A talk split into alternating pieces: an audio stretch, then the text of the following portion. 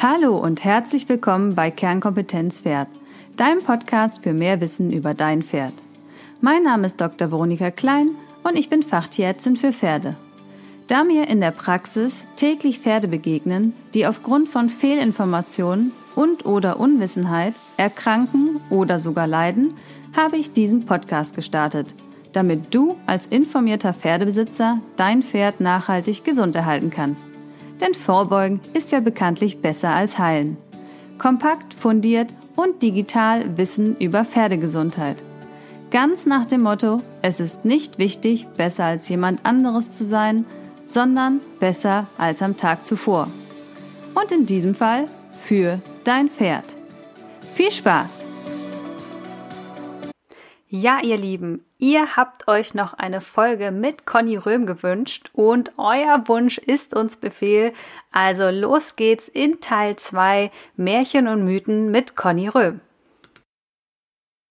Ja, hallo Conny. Weil es so schön war, bist du gleich nochmal bei mir im Podcast, weil Mythen gibt es ja noch reichlich und ich habe bei Instagram und Facebook so viele Anfragen zur Mineralstoffversorgung vom Pferd bekommen wo ich ehrlich gesagt auch etwas irritiert und schockiert war über die Fragen. Und ich denke, da müssen wir noch mal ein bisschen aufräumen. Von daher habe ich dich heute noch mal im Podcast-Interview zu Mineralstoffen in der Fütterung. Ich freue mich. Hallo, ich freue mich auch, weil ich finde das Thema auch so mega spannend und äh, freue mich sehr, dass ich wieder da sein darf. Ja, auf jeden Fall. ich würde sagen, wir steigen einfach frontal ein. Und eine Frage war, Hafer und Heu reicht doch. Braucht man überhaupt ein Mineralfutter? Ähm, das ist eine gute Frage und die Antwort heißt äh, meistens ja. Denn ähm, es sieht so aus, wie gut ein Heu ist oder wie viel Nährstoffe da drin sind, ist abhängig von der Bodenqualität. Also wie viel Nährstoffe im Boden tatsächlich sind.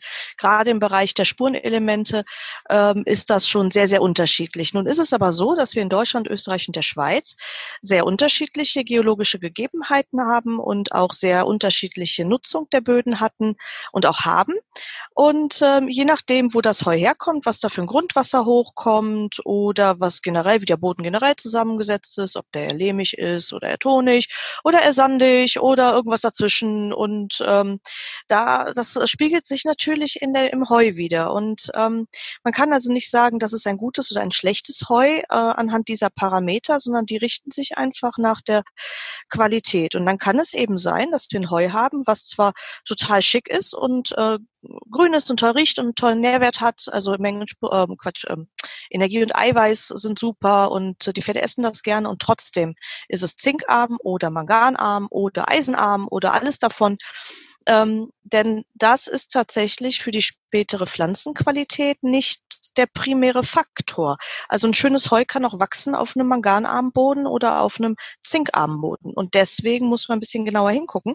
Und dann kann es eben sein, dass wir zwischen Heu und Hafer auf jeden Fall noch ein Mineralfutter brauchen, um den, ähm, den äh, allgemeinen Spurenelementanteil tatsächlich dahin zu bringen, wo das Pferd ihn später benötigt. Und wenn nicht, dann sehen wir Mangelerscheinungen. Das ist relativ einfach. Und wenn man seinen Boden oder sein Raufutter gut kennt, dann hilft das natürlich auch schon bei der Auswahl der richtigen Mineralfutter. Das heißt, es ist nicht das teuerste, das Beste oder das mit dem schönsten Eimer oder das mit dem Einhorn drauf, sondern das, was schlussendlich zum Heu am Ende des Tages passt. Und äh, da ist man schon einen ganz großen Schritt weiter wenn es darum geht, das Pferd wirklich gesund zu erhalten.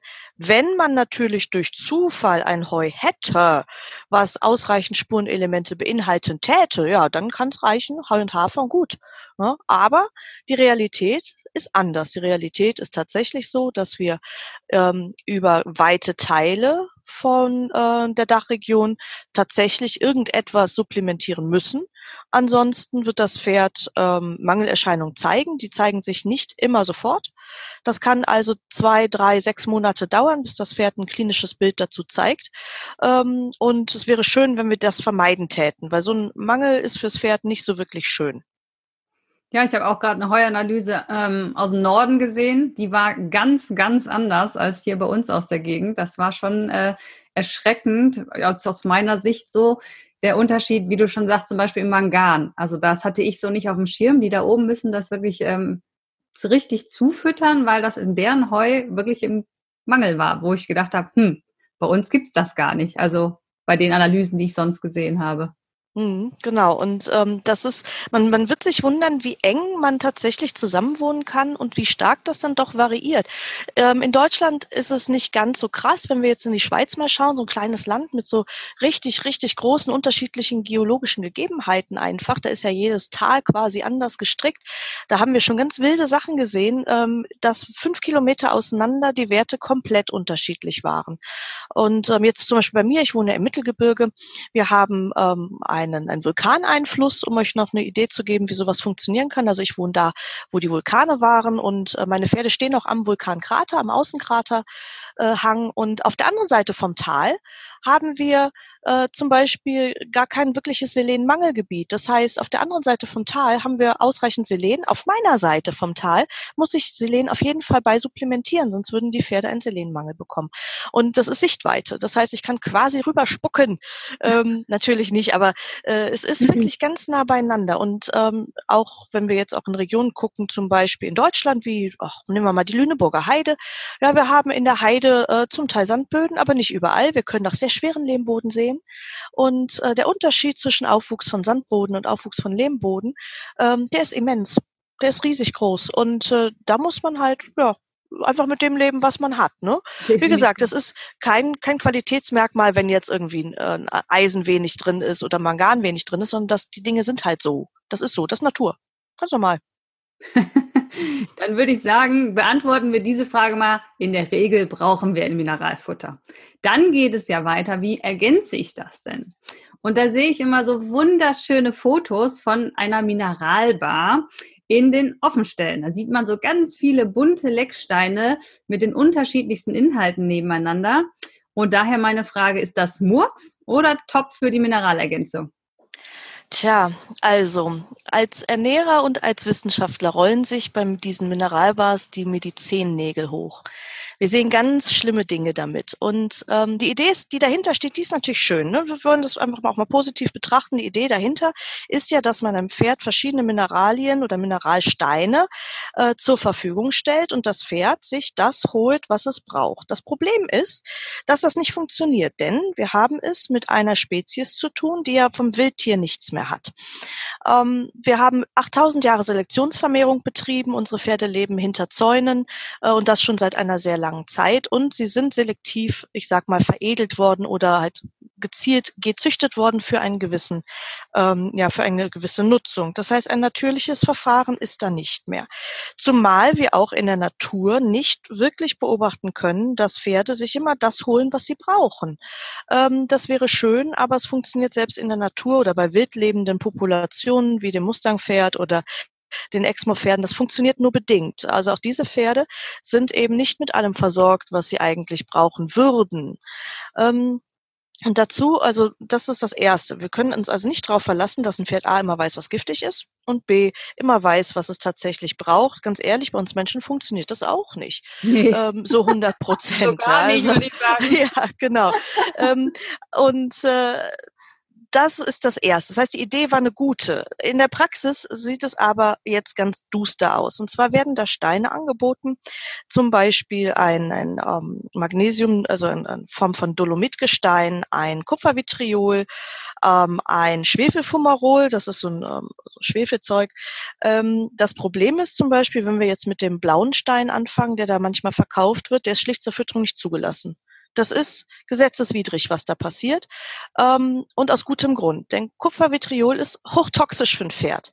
Das sollte da wirklich nicht dran lecken. Früher hat man das benutzt ähm, in flüssiger Form zur Behandlung von Moderhinke oder von ähm, äh, von, von Strahlfäule und so einem Zeug. Und das, selbst das ist ja, wird meines Wissens auch nicht mehr wirklich gemacht, aus gutem Grund.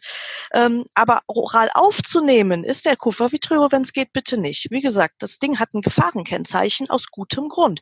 Und äh, wenn man jetzt Kupfervitriol auflöst, der ist also löslich tatsächlich, auch relativ einfach, dann gibt das ganz, ganz schwere Verätzungen. Das heißt, das Pferd geht da wenig dran, Gott sei Dank, oder gar nicht. Das ist mir sehr recht. Wenn ich aber ein Deppenpferd, und es gibt immer ein Deppenpferd, dabei habe, was dann rumleckt, ähm, ist das nichts Gutes. Und wenn man dann mal die Mausschleimhaut anschaut, die wird schwarz und danach brennen sich riesen Brandblasen. Und die sind nicht nur auf der Zunge, die haben wir im ganzen Maulfleisch bis die Speiseröhre runter. Und das ist was, ähm, das brennt ja nicht sofort, sondern es brennt so zwei, drei Stunden später. Damit beginnt das. So, und dann gucken wir uns die anderen Steine mal an. Ähm, für die Chemiker unter uns, wenn man so ein Kupfervitriol jetzt neben einen Magnesiumoxidstein, also so einen äh, lustigen Dolomit ähm, legt, ist das per se nicht gefährlich. Aber wenn wir denn einen Magnesiumeinschluss hätten in diesem lustigen Stein und der steht neben dem Kupfervitriol und jetzt kommt der Nebel da rein, rein theoretisch können wir damit eine ganz witzige kleine Redoxreaktion produzieren. Ja, und da geht der Stein in Flammen auf. Ich weiß nicht, ob ihr das wusstet, aber was passiert denn mit, äh, mit Kupfer und zum Beispiel Magnesiumoxid unter Sauerstoffeinfluss und Flüssigkeit? Ja, also das ist nicht so ohne. Und wenn Pferde jetzt hintereinander an beidem lecken, ähm, also ich würde es jetzt nicht so weit treiben, ich kann mal Schabernack sagen, hinter explodiert der Kopf, aber nein, das tut es natürlich nicht. aber es ist nicht gesund. Ähm, und der dritte, das ist der, der Schwefelfumarol, der da angeboten wird. Das ist ein Schwefelgestein, ähm, was eben auch in der Regel vulkanischen Ursprungs ist und das kann ganz krass bleivergiftet sein. Blei oder anderes Zeug, Quecksilber theoretisch, das ist, da, da kann Zeug drin sein, das kommt aus der Erde, das ist nichts Reines, was sich da ablagert und ein, ein Mägdelein in weißem Gewande baut das ab, sondern das ist wirklich krass. Ähm, bitte macht das nicht. Es gibt einen Grund, warum es, also warum diese Steine erstmal nicht zur Fütterung zugelassen sind, warum sie ein Gefahrenkennzeichen tragen. Das ist nicht ohne. Und wir sehen bei diesen Pferden in diesen Beständen ganz schwere Mangelerscheinungen. Ähm, die sieht man, wie gesagt, ich habe es eben schon gesagt, nicht nach einer Woche. Die sieht man nach drei, sechs, zwölf Monaten, wenn wir Pech haben. Ähm, gleichzeitig haben wir Verätzungen gesehen, wir haben Verletzungen gesehen. Ähm, und äh, natürlich eben, wenn sie denn dann dran gehen, was Gott sei Dank übrigens beim Schwefelfumarol auch nicht passiert, für das Pferd riecht er nach Verwesung, nach toten Eiern. Äh, und dieses Zeug ist hochreizend auf Schleimhäute schon wieder. Ja, wenn mir das nicht glaubt, ihr könnt einen kleinen Versuch machen. Ähm, nehmt euch so einen Stein, raspelt da mit der Hufraspel oder so ein Stückchen ab, mischt das mit Speichel und oder Wasser, schmiert euch das auf den Handrücken und seht zu, dass ihr an einem Waschbecken steht, weil ihr werdet das sofort wieder abwaschen müssen. Ja, das gibt sonst die Brandblase des Jahrhunderts und ähm, das, das sind Dinge, die muss man da einfach mit im Hinterkopf behalten. Deswegen, wenn ihr Mineralstoffe ergänzen wollt, tut es mit einem zugelassenen Mineralfuttermittel auf dem Markt. Die müssen gelabelt sein. Die Leute, die diese Mineralfutter mischen, sind behördlich zugelassen. Ja, das sind Leute, die haben das studiert, die sind vom Fach. Das heißt, nicht jeder Depp darf Mineralfutter mischen, sondern das ist tatsächlich so richtig mit Zulassung und mit Nachweis der Sachkunde und mit ähm, Produktionsmaschinen, die nach, nach behördlichen Vorgaben gebaut sind. Da sind äh, Hygienekonzepte dahinter. Das ist ein riesen Labeling-Prozess und das hat einen Grund. Ja, und deswegen lasst die Finger von den, von diesen diesen, von dieser Art der natürlichen Zufütterung. Es funktioniert in der Praxis nicht. Und dann ist da noch ein Stoff drin, der ist aber zugelassen zur Fütterernährung. Das ist Seealgenmehl. Äh, zur freien Verfügung wird das angeboten. Ähm, dass äh, die Seealge Ascophyllum nodosum ist also äh, eine Form von Knotentang und ähm, Knotentang äh, kennt ihr aus ganz vielen Futtermitteln. Wie gesagt, das ist zur Fütterung zugelassen und ähm, das Problem ist, dass man das nicht ohne Begrenzung dem Pferd zuführen sollte. Denn dieser Knotentang oder halt Seealge ist extrem variabel im Jodanteil. Und dann kann es eben sein, dass das Pferd, wenn das jetzt äh, Zugang hat, warum auch immer, an dem Zeug anfängt rumzufressen und dann vielleicht 50 oder 100 Gramm davon frisst. Das ist eine irre Menge. Und damit gibt es ganz, ganz schwere äh, Effekte auf die Schilddrüse. Weil wenn wir Pech haben, also dieser Knotentang enthält ungefähr zwischen 300 und 700 Milligramm Jod im Kilo in der Regel. Ja, aber in der Regel heißt nicht immer. Und wenn das jetzt 1000 Milligramm Jod hat und das Pferd frisst davon 100 Gramm, dann wird das richtig hässlich, weil ein Pferd hat einen Tagesbedarf ungefähr von zwei, zweieinhalb Milligramm Jod, so ein normales Pferd. Ähm, ja, und es würde dann mal eben ganz knackige 100 Milligramm aufnehmen. Das ist toxisch. Ja, und das geht so schnell, also wir sind ganz schnell im toxischen Bereich beim Jod, ähm, dass man das auch vermeiden sollte. Dazu kommt, dass dieser lustige Knotentang super anfällig für Pilze ist. Ja, der ist ja getrocknet, der kommt aus dem Meer, der ist getrocknet und ähm, der ist in der Lage, große Mengen Wasser zu speichern. Und diese Zellstruktur, wenn die mit ähm, Luftfeuchtigkeit in Verbindung kommt, quillt wieder auf und ähm, Pilze nisten sich sofort ein. Ähm, deswegen, wenn ihr mit Seeeigenmehl arbeitet, was man ja durchaus tun kann, das ist ein gutes äh, Futtermittel, aber das muss extrem penibel in der Lagerung sein. Also da muss man wirklich drauf gucken, das muss ganz trocken gelagert werden, dunkel, da darf kein, keine Luftfeuchtigkeit da reingezogen, äh, reinziehen ähm, und äh, diese Lagerhygiene gerade bei einem solchen Futtermittel ist enorm, denn ansonsten hat man zwar ein schönes Futtermittel, was aber dann einfach extrem verpilzt ist, ohne dass der Mensch das wahrnehmen kann. Wir haben also ganz häufig ähm, die Situation, dass das schon Pilz drin ist, ohne dass wir es merken. Und dann findet das die Leber nicht so toll. Okay, wir fassen zusammen. Bunte Mineralbars, das lassen wir mal besser. Ja, das wäre mir sehr recht. ja, Gut, jetzt sind im Blutbild alle Mineralstoffe im Referenzbereich. Also bedeutet das doch, dass mein Pferd eh keinen Mangel oder einen Überschuss hat. Ja, jetzt meine progative Frage. Richtig oder wenn es doch so einfach wäre? Ähm, die Antwort ist, wenn es mal so einfach wäre. Ich halte das in der Praxis so. Wenn das Pferd super bombemäßig aussieht, das Fell glänzt, das Pferd ist fit, das Pferd ist fröhlich, das Pferd ist leistungsfähig und leistungsstark, hat einen Schalk im Nacken und ist einfach nur ein gesundes, glückliches Pferd und das Blutbild ist ohne Befund, suche ich nicht weiter. Man muss sich ja auch nicht zum Schänzchen machen und zum Sklaven von Problemen suchen, wo vielleicht kein Problem ist. Schöner fände ich es natürlich, wenn man neben dem Blutbild und dem klinischen Bild des Pferdes eine Rationsbilanzierung mal macht, um einfach verdeckte Mängel vielleicht sichtbar zu machen. Das wäre am angenehmsten. Klar, wenn das Pferd natürlich nicht gut aussieht, das Fell ist stumpf, das Pferd ist müde oder lethargisch, das Pferd hat wiederkehrende Infekte und so weiter und so weiter. Und ähm, das Blutbild ist in Ordnung, dann mache ich auf jeden Fall eine Rationsbilanz. Denn ein Blutbild ist kein eindeutiger Nachweis für Gesundheit. Das sind Momentaufnahmen. Von vielen Stoffen wissen wir, dass wir aus dem Blutbild keinerlei Aufschluss ziehen können. Es ist immer das Gesamtbild, was wichtig ist. Und dann kann es eben sein, dass das, das Pferd sieht blöd aus, also sieht wirklich nicht gut aus, dem geht's auch nicht gut und trotzdem ist das Blutbild Bombe. Ich würde dann sofort anfangen zu suchen. Also richtig, richtig schick, so mit Sternchen und Wimpel dran wäre es tatsächlich die Rationsbilanz, das klinische Bild des Pferdes und das Blutbild. Und wenn man die nebeneinander legt, dann kriegt man auch, erstmal sieht man Mangelerscheinungen im Frühstadium und man kriegt eine Idee, wo es gerade schief läuft. Ja, und ähm, da auch nochmal der Appell, dass man nicht einzelne, also aufgrund von einzelnen Werten eine Diagnose stellt. Weil so einfach ist es nicht. Wir können auch äh, Schaukelbewegungen haben, gerade im Mikronährstoffbereich kann das schon mal passieren, dass wir ähm, zwar einen Mangel sehen im Blutbild, der aber eigentlich keiner ist. Hätten wir eine Bilanz, wüssten wir, dass es keiner sein kann und könnten ein bisschen tiefer graben. Ah, ich würde sogar so weit gehen, wenn ich jetzt werten müsste, die Anteile, wäre das Blutbild das letzte. Also dann wäre mir die, das klinische Bild und die ähm, Ration wichtiger als das Blutbild und das würde ich dann so als Add-on nehmen.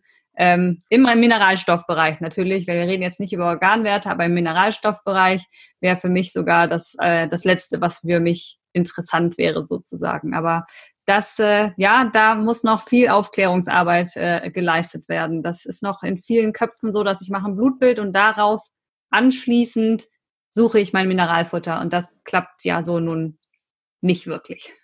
das stimmt. ja, wenn wir noch beim Blutbild bleiben, gibt es eine Aussage, die immer wieder an mich rangetragen wird.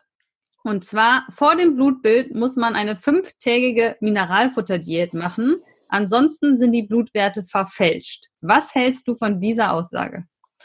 Ähm, zugegeben bin ich mit der Aussage nicht konform. Ich höre die natürlich auch immer wieder.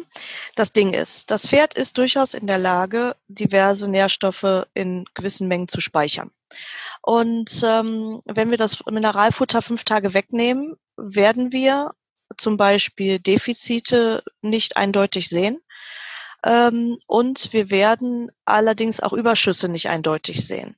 Was wir, äh, und das ist das Letzte, also Letzteres, dass wir die Überschüsse nicht sehen, ist im Endeffekt äh, das, was man damit vielleicht auch so ein bisschen verdeckt. Wenn ich also Dinge füttere blind, ja, ohne ähm, Rationsbilanz, sondern äh, zwei Messlöffel davon und fünf Löffelchen hiervon und dann noch irgendwie äh, 100 Gramm davon, ohne das überhaupt bilanziert zu haben und dann lasse ich das weg, ist nach fünf Tagen erstmal davon auszugehen, dass diese Überfütterung nicht mehr sichtbar ist. Äh, was wir aber nicht sehen können, sind Defizite, weil da halten die äh, internen Speicher dann doch etwas mehr als fünf Tage. Es gibt natürlich Nährstoffe, die überhaupt nicht gespeichert werden. Ja, die gehen so raus und so wieder rein, also so rein und wieder raus. Ähm, aber die, die auf die es mir auf die es mir wirklich ankommt, die verbleiben eine gewisse Zeit im Serum, die verbleiben in den ähm, schnell beweglichen Gewebe, die auf und abgebaut werden, etc. pp. Deswegen würde ich es nicht machen. Ich würde weiter das äh, weiter das Mineralfutter füttern, ähm, um überhaupt ein Bild zu kriegen, ja, um ein ähm, Status quo zu haben. Denn es macht ja wenig Sinn, also normalerweise nehme ich ja Mineralfutter, um zum Beispiel ein Defizit zu äh, decken. Ja, ich habe irgendwo ein Defizit, das muss gedeckt werden. Ähm, ja, und jetzt lasse ich das Mineralfutter wieder weg und gucke vielleicht genau auf die Nährstoffe, die sowieso keine Speicherung haben. Ja, dann sind die Hupala im Defizit. Jetzt könnte ein böser Schelm natürlich denken, hm, das ist natürlich ein super Verkaufstreiber. Ja, wenn ich dann nach fünf Tagen ein krasses Defizit sehe, ähm, so mag es funktionieren, aber umgekehrt, wie gesagt, sehe ich auch keine, ähm, keine fast toxische Grenze. Und deswegen würde ich es nicht machen. Ich würde das Mineralfutter einfach so weitergeben, wie es ist und die Rationsbilanz neben das Blutbild dann setzen. Und dann kriege ich ein richtig klares Bild, weil dann kann ich nämlich sehen, okay, das ist zugeführt worden in der und der Menge. Das fehlte jetzt hier in der Gesamtration in der und der Menge, spiegelt sich auch im Blutbild wieder. Haken dran, da freuen wir uns. Ähm, und alles andere ist, glaube ich, einfach am Ende des Tages überhaupt nicht aussagekräftig. Gibt es ja auch nicht wirklich wissenschaftliche Publikationen zu, was da passiert, wo aus dem, sagen wir mal, Kalzium, wie schnell das aus dem Knochen wieder abgebaut wird, im Blut ja. zugeführt wird. Also das ist natürlich auch schwierig zu eruieren. Ähm, genau. Und es gibt, sind ja auch noch Mineralstoffe in anderen äh, Futtermitteln, die lässt man ja dann auch nicht weg.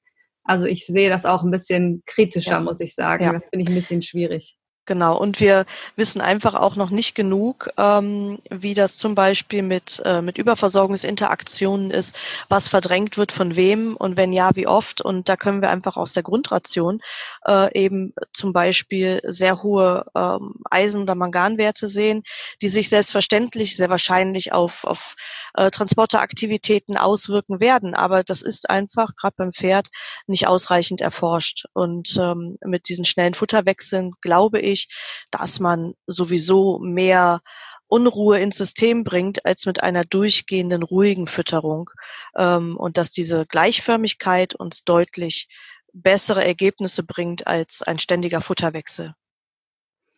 Ja, wenn das Blutbild uns jetzt natürlich noch nicht die gewünschte Aussagekraft hat, dann kommt immer die nächste Frage, ähm, um eine Mineralstoffversorgung zu überprüfen, mache ich immer eine Haaranalyse wird dann gesagt, statt einem Blutbild. Ist das denn jetzt wissenschaftlich validiert oder Kristallkugel? Das ist definitiv Kristallkugel. ähm, also es gibt ja verschiedene Anbieter und ich will denen auch nicht zu nahe treten. Ähm, das Problem ist äh, wie folgt. Also wir wissen erstmal, dass ein Pferd genauso wie jeder andere Lebewesen ähm, prioritätsbezogene Nährstoffnutzung betreiben kann. Das bedeutet, dass die Nährstoffe immer erstmal dafür genutzt werden, was am wichtigsten ist. Ähm, kleines Beispiel aus der Praxis, ein ganz einfaches und anschauliches. Wenn wir jetzt trächtig sind, wir Menschen, also wir sind schwanger, wird der Körper erstmal versuchen, die Plazenta und den Fötus mit allem zu versorgen, was er braucht. Punkt. Auch wenn das auf Kosten der Gesundheit der, der Mutter geht. Ähm, das ist eine prioritätsbezogene Nährstoffnutzung. Wenn wir jetzt nicht tragend sind, dann versucht der Körper von uns und von allen anderen Organismen immer erstmal die wichtigsten Systeme am Laufen zu halten. Und das ist natürlich das Gehirn, das ist das Herz, die Leber, die Lunge und die Ausscheidungsorgane mit Namen der Niere. Ähm, das sind die, die einfach Priorität haben. Und danach kommt alles andere. Beim Pferd ist das ganz ähnlich. Deswegen ähm, ist die Haarzusammensetzung beim Pferd durchaus abhängig von der allgemeinen Versorgung. Und wenn wir jetzt nicht an groß, total abgemagerte Viecher denken, sondern an das durchschnittsdeutsche Pferd, äh, was ganz gut oder eher zu moppelig ist, steht aber zum Beispiel in der Lüneburger Heide, da haben wir nicht so tolle Bodenwerte, da ist nicht so viel Nährstoff im Boden vielleicht und die Haare werden anders zusammengesetzt sein und das Pferd ist trotzdem gesund und die Haare sind auch schön. Gucken wir in den Schwarzwald, wird das genauso sein, das Pferd kann gesund sein und die Haare sind anders zusammengesetzt. Dazu kommt noch die, Epi, äh, die, die ähm, genetische Komponente. Wir wissen, dass Haare, also schon alleine von der Keratinstruktur her, von einem Kaltblüter anders aussehen wie die von einem Isländer, wie die von einem Vollblüter. Die sind unterschiedlich. Das heißt, es gibt ja nicht das Keratin, das ist eine ganze Gruppe, ähm, und die sind unterschiedlich zusammengebaut. Das heißt, es kommt eine ganz große genetische Variante damit rein, die Haare einfach so aussehen lassen. Ähm, klar, natürlich haben wir noch eine Farbkomponente, aber die spielt da tatsächlich wenig Rolle. So, und jetzt haben wir ein Problem. Das heißt, wir haben Außenstoffe, die eingelagert werden können. Wir haben eine genetische Komponente und es gibt null Forschung dazu. Ja, also es gibt so ein, zwei, die es mal versucht haben mit dem Ergebnis null. Kein Ergebnis. So, und jetzt ähm, frage ich mich natürlich, wie setzen wir denn da jetzt Standardwerte an? Was ist gesund und was nicht? Und ich habe da wildeste Sachen schon gesehen. Ähm, ob das ähm, ein Pferd ist, was angeblich einen, einen ganz krassen Natriummangel hätte. Das Pferd stand da und war total gesund. Hätte das einen echten Natriummangel, hätte es gelegen und gezuckt. Ähm, aber das waren ganz wilde, wilde Kombinationen, die wir da schon gesehen haben. Und wir dürfen auch nicht vergessen, Haare sind ein Gewebe, was sehr langsam wächst. Es ist ja nicht so, dass Pop Haare lang, sondern das wächst ja langsam und je nach Genetik und nach Versorgungszustand des Pferdes mal schneller, mal langsamer. Oh, oder auch nach Jahreszeit, kommt natürlich mit dazu. Ähm, ein weiteren Faktor, den wir nicht vergessen dürfen, ist das Mähnenhaar äh, und Deckhaar, also Mähnenschweife, also Langhaar und Deckhaar unterschiedlich zusammengesetzt sind und wir auch im Deckhaar schon vier verschiedene Varianten an Haaren haben, mindestens ähm, die auch nochmal unterschiedlich zusammengesetzt sind. Und jetzt frage ich mich natürlich, was wollen wir daraus aus, auslesen, außer das Pferd ist braun oder schwarz oder fuchsfarben. Ähm, es ist tatsächlich, äh, gibt es keinen Hinweis dass es irgendetwas aussagt. Ähm, es ist natürlich interessant zu wissen, was in den Haaren drin ist manchmal. Das will ich gar nicht von der Hand weisen. Jede Form von, äh, von, von Daten ist interessant. Was es aber nicht widerspiegelt, ist die tatsächliche Nährstoffversorgung. Denn die regelt der Körper. Kann ich jetzt sagen, wenn ich jetzt ein Mangelhaar hätte, ähm, dass der Rest vom Pferd auch mangelhaft ist? Nee, vielleicht reichte es für den Rest vom Pferd ganz wunderbar und wir haben einfach nur nicht so viele Nährstoffe in diese Haarverbindung hineinlagern können. Das macht das Haar aber im Zweifel zwar nicht schlechter, sondern anders zusammengesetzt. Deswegen bin ich sehr vorsichtig und ich, rate dazu, es nicht zu machen, ähm, um die Mineralstoffversorgung zu überprüfen. Wenn ihr es machen möchtet, weil es spannend ist, super. Aber daraufhin ein Mineralfutter anzupassen, halte ich wissenschaftlich gesehen für mehr als fragwürdig. Ich habe da auch einen Vortrag auf einer Tierärztenkongress mal mitgehört, wo sie es versucht haben, wo, wie du schon sagst, das Ergebnis auch war kein Ergebnis. Also denn man konnte es einfach nicht in Relation setzen. Es hat nicht das wiedergespiegelt, was man eigentlich haben wollte, muss man ganz klar sagen. Ich glaube, es ist nicht mal ähm, groß publiziert worden. Es wurde da nur vorgestellt als Fallstudie. Ähm, aber da sind sie auch zu dem Schluss gekommen. Absolut. Und dann kann man das Geld, denke ich, auch äh, besser investieren. Ja, zum Beispiel in eine Raufutteranalytik und eine, einen Kurs zur Rationsbilanzierung. Ähm, das ist, denke ich, auf jeden Fall besser angelegt. Äh, das vermute ich auch. Und äh, vor allem auch zielführender und zielgenauer, denn eine gute Pferdefütterung muss ja nicht teuer sein, die muss auch nicht aufwendig sein. In dem Moment, wo man sichtbar gemacht hat, was Überschuss und Defizit ist, egal welcher Nährstoff es ist, ist schon 90 Prozent gewonnen und der Rest ist Management. Und ähm, da muss ich sagen, es ist ja jetzt kein Hexenwerk, das zu machen. So eine, so eine Grundrationsbilanzierung ist kein Hexenwerk. Ähm, das kann jeder lernen und das sollte auch jeder lernen, denn äh, wir sind ja auch jetzt hier bei Kernkompetenz Pferd. Ich finde, das ist definitiv eine Kernkompetenz. Definitiv, da ist immer noch viel Nachholbedarf, auch bei uns äh, Tierärzten ja auch immer. Ne? Ich sage auch, da muss in dem Studium noch mal was geändert werden, damit das damit eingebaut wird. ja, aber das äh, muss man sich im Nachhinein alles selber nochmal aneignen. Aber das geht. Absolut. Ja. Da bin ich ganz bei dir. Also, ich würde sagen, wir haben ganz schön aufgeräumt heute. oh wei, oh wei, oh wei.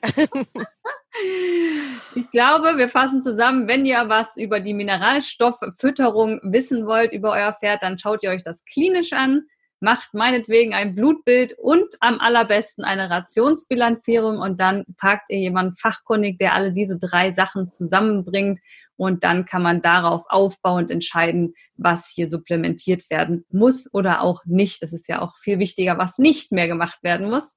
die meisten Fälle, wo ich in die Spinde gucke, sage ich, das ist das gleiche wie das, da ist das gleiche drin wie das, das und das kannst du schon mal weglassen. ja, das geht mir auch so. ja, der Blutbild, wie gesagt, ist immer wieder ein großes Thema und deswegen haben wir uns ja entschieden, wir beide, du darfst nicht auch noch mal im Podcast kommen, ich darf auch noch mal zu dir kommen. Ja. War im Januar. Ja, genau. Im Januar haben wir einen tollen Termin mit dir. Ähm, und zwar, oh Gott, oh Gott, oh Gott, jetzt bin ich äh, natürlich überhaupt nicht vorbereitet. Ich glaube, 17.1., ich weiß 17. es. 17.1., genau. Der 17.1. machen wir bei uns ähm, am äh, Tierwissenschaftlichen Institut wieder den tollen Blutbilderkurs. Der ist ja schon einmal gelaufen und der war mega, mega cool. Ähm, und äh, wer Lust hat, ähm, wir haben natürlich, weil ne, ist noch ein bisschen Zeit hin, äh, noch ausreichend äh, freie Plätze. Und ähm, ja, äh, da wird aufgeräumt, würde ich sagen, ne, mit einer Menge Mythen.